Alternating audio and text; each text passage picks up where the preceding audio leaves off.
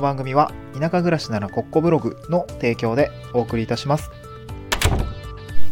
はい、こんにちは。東京から島に家族で移住をして、ライターやブログ運営をしたり、古民家を直したりしている小場旦那です。こんえー今日のトークテーマはですね、えーゴールデンウィーク終盤ということで、旅行にまつわるお話をしたいなと思います。えー旅行がきっかけで移住するのはよくあることということで、えーまあ、旅行にまつわる、まあ、移住の話をさせていただきたいなと思うんですけど、えーっと、旅行がきっかけで、なんかこう移住に至る経緯とか、まあ、そういうことってよくあるなというふうに感じているんですけども、えーっと、まあ、というのは僕もそうだったからというか、まあ、これ直接的に関わる場合と間接的に関わる場合って2パターンあると思って、今日はその2パターンについてお話をしようかなと思ってるんですけど、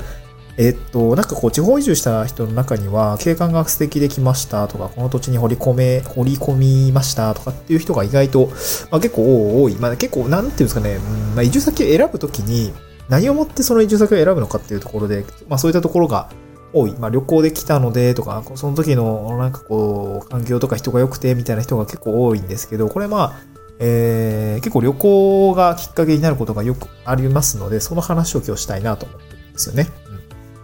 で、前半がこう旅行が直接のきっかけになる場合と、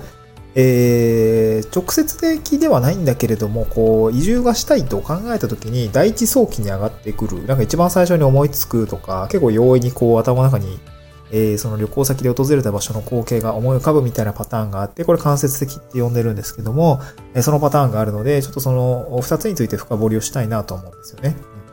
一つ目、旅行が直接のきっかけになる場合なんですけども、旅行していると、例えば美しい景観だったりとか、美味しい食べ物ですかね。えー、とか、あと現地の人とのこう、温かいコミュニケーションに触れるとか、これ結構ゲストハウスとかですね。単身者の旅行の場合は多いかなと思うんですけど、まあ、それが好きでね、旅行をたくさんしている人も多いかなと思います。海外の。まあ、最近コロナでね、海外旅行はなくなってきて、まあ、えー、近年は、あ近年っていうか、まあ、最近ですかね。最近はもうだいぶ緩和されて、え、いるかなと思うんですけど、こうこう、えー、人との出会いを通じて、こう、心が温まるみたいな、あいや、癒されるみたいなところが結構あったりすると思うんですけど、えっ、ー、と、なんか僕が住んでる淡路島なんかも、えー、まあ大学生ですかね。やっぱそういう、こう新しい場所で、そういう、なんか新しい人との出会いっていうものを、で、ちょっと思考性が高いような方々が結構多くって、地域の人と話してみたくて、みたいな、単身乗り込んできて、えー、まあ乗り込んできてというか、単身来て、えー、なんか、いろいろやってるみたいなケースはよく見られますね。はい。まあ、そういう受け口になってる人たち、団体とかもあって、まあ、僕もそういう人たちとからお話聞かせてほしいですとか、えー、古民家の直してると思うんですけど、ちょっと僕たちもその、淡路島に来て、古民家の直し、あの利活用をちょっと考えているので、ちょっと話聞かせてもらえますかっていうところが、まあ、昨年と今年、まあ、今年結構多いかな、なんかそういうのが多くて、いろいろ話をしてあげたりしてるんですけれども、うん。まあ僕もね、100%そういうわけじゃないんですけども、なんかこう、まあ来てからやっぱりその人とのコミュニケーションとか、なんかやっぱ都会と違うなっていうところは感じています。うん。だからそれが惹かれてね、多分来る人も多いのかなというふうに感じたんですよね。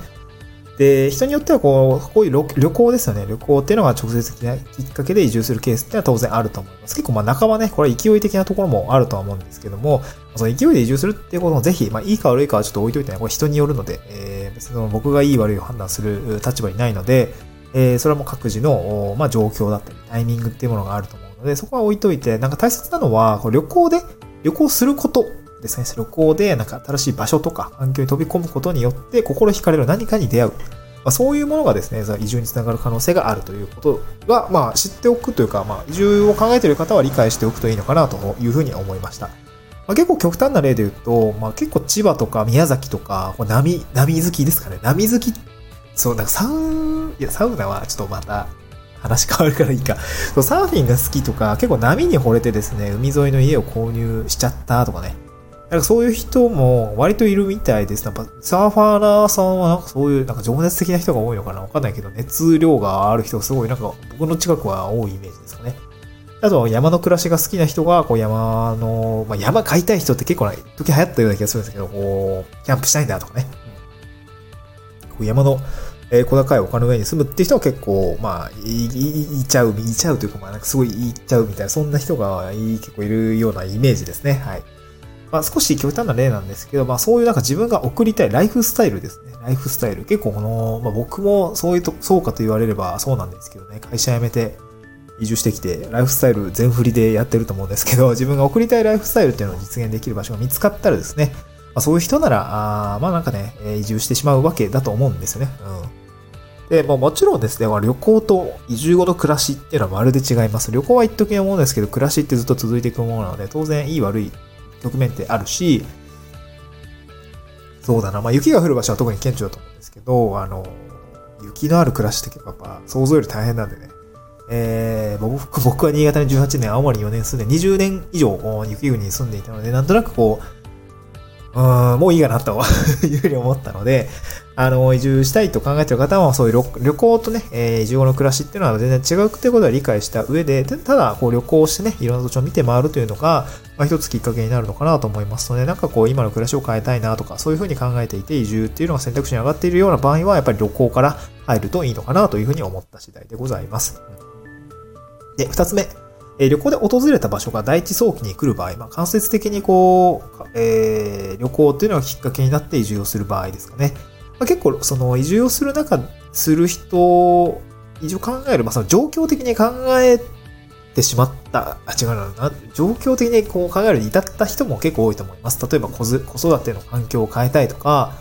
えー、ちょっと都会で疲れてしまったとか、うん、なんかもうちょっと人生これでよかったんだろうかみたいな、こう、思い悩んだ結果移住しようみたいな、結構そういう人もいらっしゃると思うんですね。どこに行きたいより前に移住したいが先に来た人ですね。これ僕もそうなんですけど、えー、子育ての環境を変えたりとか、そう、環境を変えたいなと思ったんですよね。会社員も7年ぐらいして、もうなんかちょっと、先が見えてしまったなとか、そういうのもあって、